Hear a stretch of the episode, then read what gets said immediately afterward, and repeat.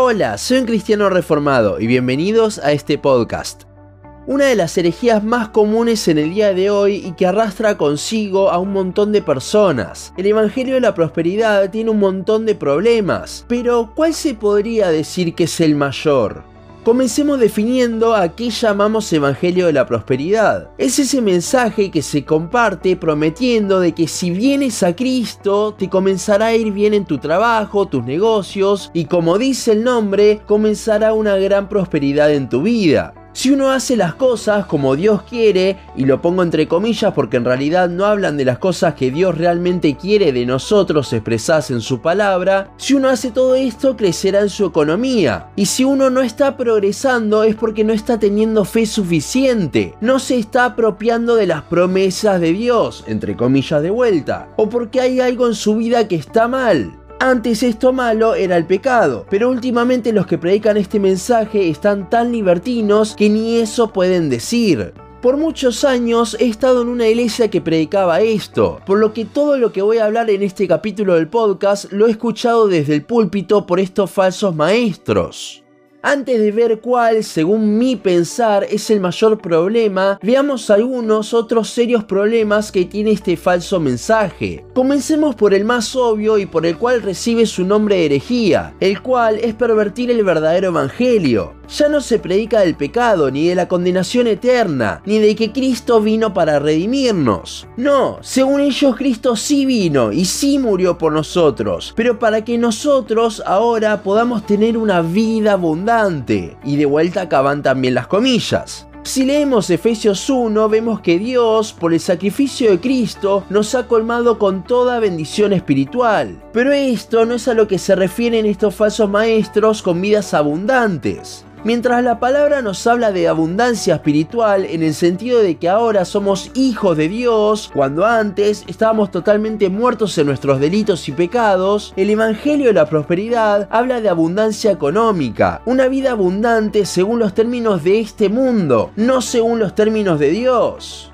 Y no solo pervierten las bendiciones espirituales que Dios nos da haciéndolas totalmente humanas, sino que también pervierten todo el Antiguo Testamento, rompiendo con absolutamente todas las reglas de la hermenéutica sobre cómo interpretar el texto bíblico, ellos se adueñan de las promesas terrenales que Dios le hizo a Israel. En el Antiguo Testamento vemos en repetidas ocasiones que Dios recompensaba a Israel con bienes o tierras si hacían las cosas como él quería que las hicieran y ellos lo toman para sí mismos. Así no hay ningún criterio y cualquier cosa que dice la Biblia la podríamos tomar como que es para nosotros. Por ejemplo, si yo no tengo un lugar propio donde vivir, pero vi una casa que está a la venta y me gusta, según el Evangelio de la Prosperidad, por más de que no tenga dinero, yo puedo estar seguro de que esa casa va a ser mía. Porque así como Dios le dio la tierra a los israelitas para que habiten en ella, a mí me dará esa casa. ¿Ven lo absurdo del asunto? Con esto también viene algo que mencionamos antes, que si no estamos prosperando es porque algo estamos haciendo mal. Claro, los pastores de estas iglesias de la prosperidad no lo saben porque suelen ser ricos, pero muchas personas de escasos recursos que vienen a estas iglesias en búsqueda de mejorar su situación económica comienzan a escuchar esto y al principio les da una especie de esperanza, pero luego viene una desilusión total. La pregunta por qué Dios no me prospera empieza a resonar en sus cabezas y con eso viene el sentirse culpables, el buscar qué está mal en uno. Y no es que haya algún problema en ellos, sino que están poniendo sus esperanzas en un Dios que no es el de la Biblia.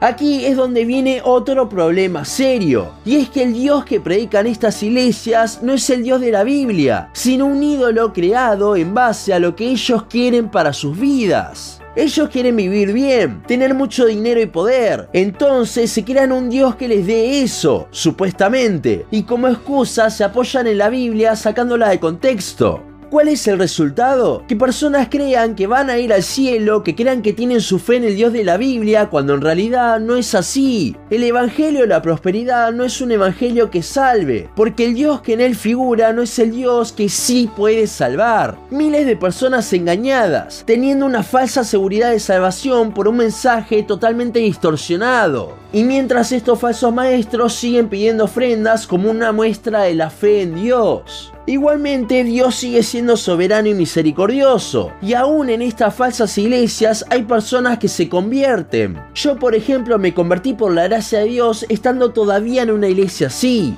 Pero bueno, mencionamos muchos problemas, algunos bastante serios. Pero, ¿cuál es el mayor problema del Evangelio de la Prosperidad? En mi opinión, es el concepto que tienen de Dios. Y eso tiene muchísimo que ver con todo lo que venimos hablando. Dijimos antes que en realidad el Dios que predican no es el Dios de la Biblia, pero ellos no saben eso. A excepción de los manipuladores que usan estos mensajes para inflarse ellos los bolsillos, muchas personas y hasta aún pastores que están siendo engañados por estos manipuladores que son los falsos maestros, creen que efectivamente este Dios es el de la Biblia. Por lo que déjenme ilustrar cómo es el Dios en el que ellos creen. Un Dios que lo mejor que tiene para darnos son pedazos de papel con números en él. Un Dios que te da o no te da según lo que hagas. Un Dios que murió para hacerte rico. La relación de qué tiene que ver una cosa con la otra ni la busque porque no la va a encontrar. Un Dios que te quiere hacer vivir el cielo en la tierra según ellos. Y ese cielo es como viven personas tales como Elon Musk, Bill Gates, etc.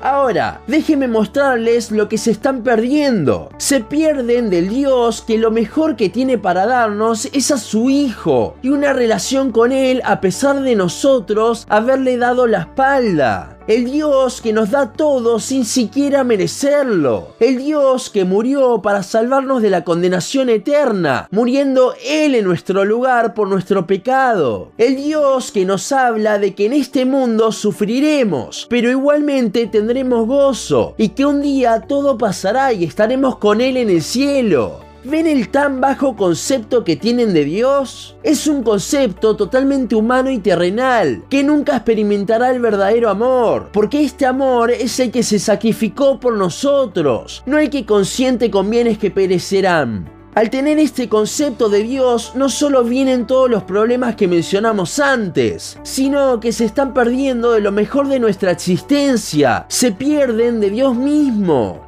Lo mejor que tenemos los cristianos no son las bendiciones espirituales, ni siquiera la salvación de nuestra condenación. Es Cristo, Dios mismo. Y el Evangelio de la Prosperidad hace que se lo pierdan en gran magnitud. Si bien todo lo otro también se lo pierden, el mayor problema es que por tener un concepto tan humano y terrenal, se pierden de conocer al verdadero Dios. Hasta aquí nuestro podcast de hoy. Seguinos en Instagram, Facebook, YouTube y Spotify. En todas nos encontrás como un cristiano reformado. También seguinos en uncristianoreformado.blogspot.com para leer el resto de nuestros blogs. Nos vemos en la siguiente ocasión.